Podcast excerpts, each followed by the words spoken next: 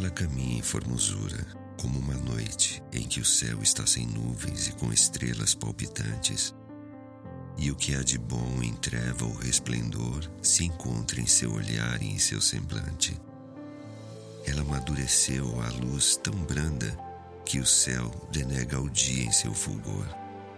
Uma sombra demais, em raio que faltasse, teriam diminuído a graça indefinível que em suas tranças cor de corvo ondeia, ou meigamente lhe ilumina a face. E nesse rosto mostra qualquer doce ideia, como é puro seu lar, como é aprazível.